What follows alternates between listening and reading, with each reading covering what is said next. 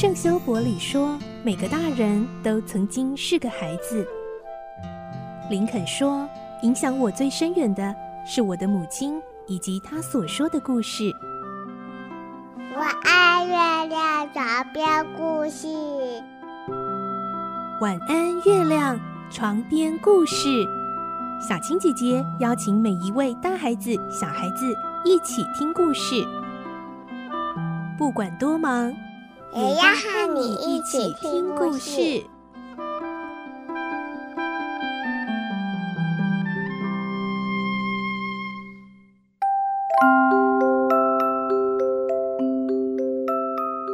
晚安，欢迎你和我们一起听故事。我是小青姐姐，我们继续来听环游世界八十天的故事。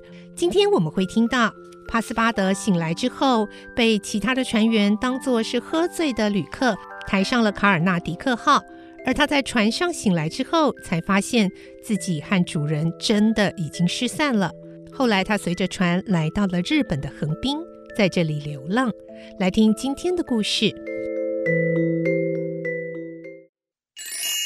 环游世界八十天，二十六集，四处流浪的帕斯巴德。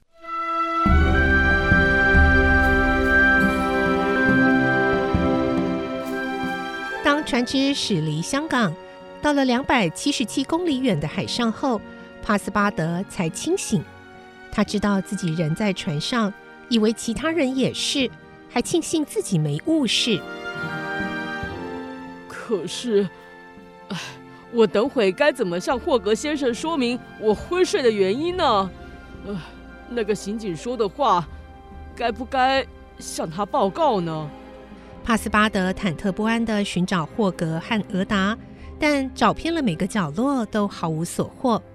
问过船员，才知道自己是在神志迷茫中被其他船员给抬上船来的。霍格和俄达根本没在船上。这下惨了！我竟然害主人没有搭到船，该死，真该死！他的脸色惨白，紧咬着牙齿，生气地想：“可恶的贝克，都是他害的。”然而这时，任何的懊悔、愤恨都没有用，只能等待停靠横滨后再做打算了。这几天，帕斯巴德在船上的生活不成问题，因为伙食费包括在船票的费用当中。不过，一旦下了船，身无分文的帕斯巴德恐怕就得流落街头，三餐不继了。尽管如此，船也不会为了帕斯巴德而一直漂流海上呀。十三日那一天，卡尔纳迪克号驶入了横滨港，帕斯巴德下了船，漫无目的的向大街走去。这里和香港很相似，因为是各国商船往来频繁的海港，所以繁华无比，而且四处都可以看到外国人。他来到一个叫做变天町的地方，那是一条美丽的街道，两旁种满了松树和杉树，木造的佛教寺院幽静地耸立在林中。一列僧侣组成的队伍敲着大鼓从街上走过，人群中有头戴斗笠并且腰上插着长剑的政府官员，身穿蓝底白条纹上衣的士兵，罩着铠甲的天皇御林军，以及各种不同阶级和军种的军人。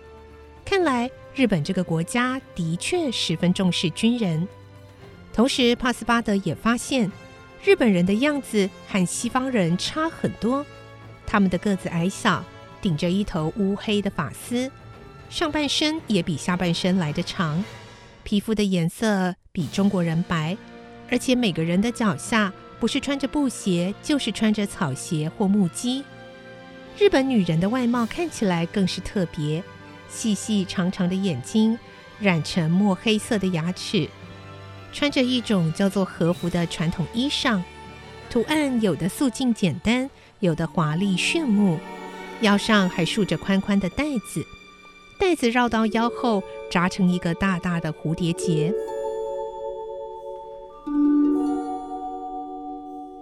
帕斯巴德就在这些人群当中走来走去，耗掉好几个钟头，消耗了时间，也消耗了不少体力，让他觉得肚子饿又浑身无力。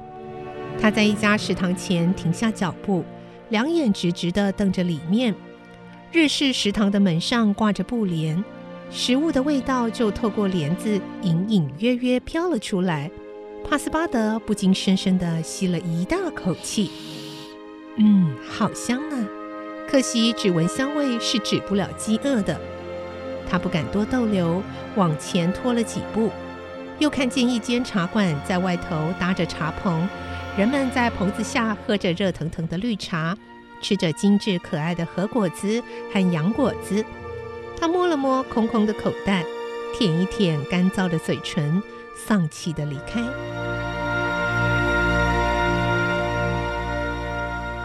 不久天黑了，帕斯巴德不知何去何从，只好带着一身疲惫与饥饿，循着原来的道路走回码头。深黑色的海面点缀着亮亮的渔火，在月色星光的映照下，夜里的横滨港尤其显出迷离梦幻一样的美。不过帕斯巴德太饿太累了，根本无心欣赏。他随意地蜷缩在码头的一角，昏昏沉沉地睡去。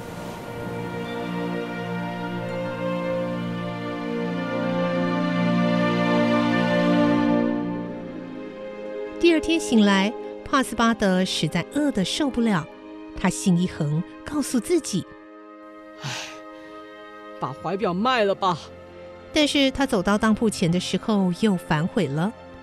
怀表是传家宝，卖了怎么对得起祖先呢？算了，我宁可饿死，也不做这种事。这时，帕斯巴德的脑中闪过一个主意：哎，我的歌喉不错，声音嘹亮，又会唱几首英文和法文歌，不如就在街头卖艺，赚一点打赏钱，好换食物吃。帕斯巴德盘算着，不由得开心起来。不过现在时间还早，街上没几个人，要卖艺也必须等等呢。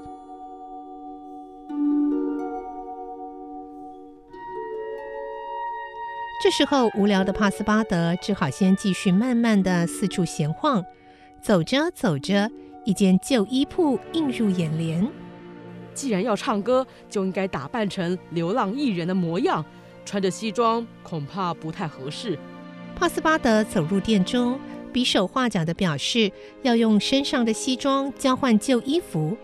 店里的人答应了，让他换了一件宽大的男性和服，并且多贴了他一点钱。帕斯巴德喜出望外，立刻跑到一家小店，胡乱点了味噌汤、生鱼片和鸡肉饭吃。饿了好久。帕斯巴德觉得这顿饭的滋味特别好，但为了生活，还是赶紧寻个人多的地方去卖唱才是。